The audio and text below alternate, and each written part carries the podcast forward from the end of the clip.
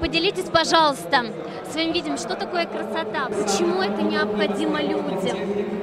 Вообще красота, красота, она в полном масштабе, как должно быть внутри, так и снаружи. И поэтому, когда человек красив, когда у него э, душа поет, когда все вокруг красиво, тогда я считаю, что это и счастливый человек.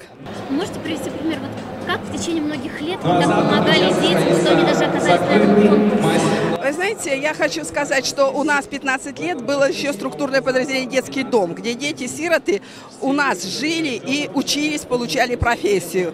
15 лет это от, э, самое большое было 20, э, самое маленькое 25, 100, 100 человек. Поэтому на сегодня те дети, которые у нас получали профессии, приходят к нам, благодарят за то, э, то внимание и тепло, которое мы в них вложили. И поэтому все, что хорошее мы в них вкладывали, это им помогло в жизни. А что необходимо в обществе сделать, чтобы улучшить эту жизнь?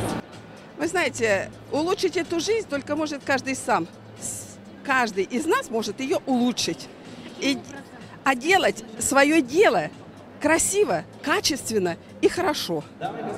Никто не придет, не сделает в нашем э, колледже, в нашем доме, в нашем подъезде, в, нашем, э, в нашей квартире что-то лучше, чем мы сами. Поэтому надо начинать только с себя. Какое общество счастливое? Как вы его можете представлять? Общество какое счастливое? Я думаю, то общество счастливое, которое всегда думает и делает от души.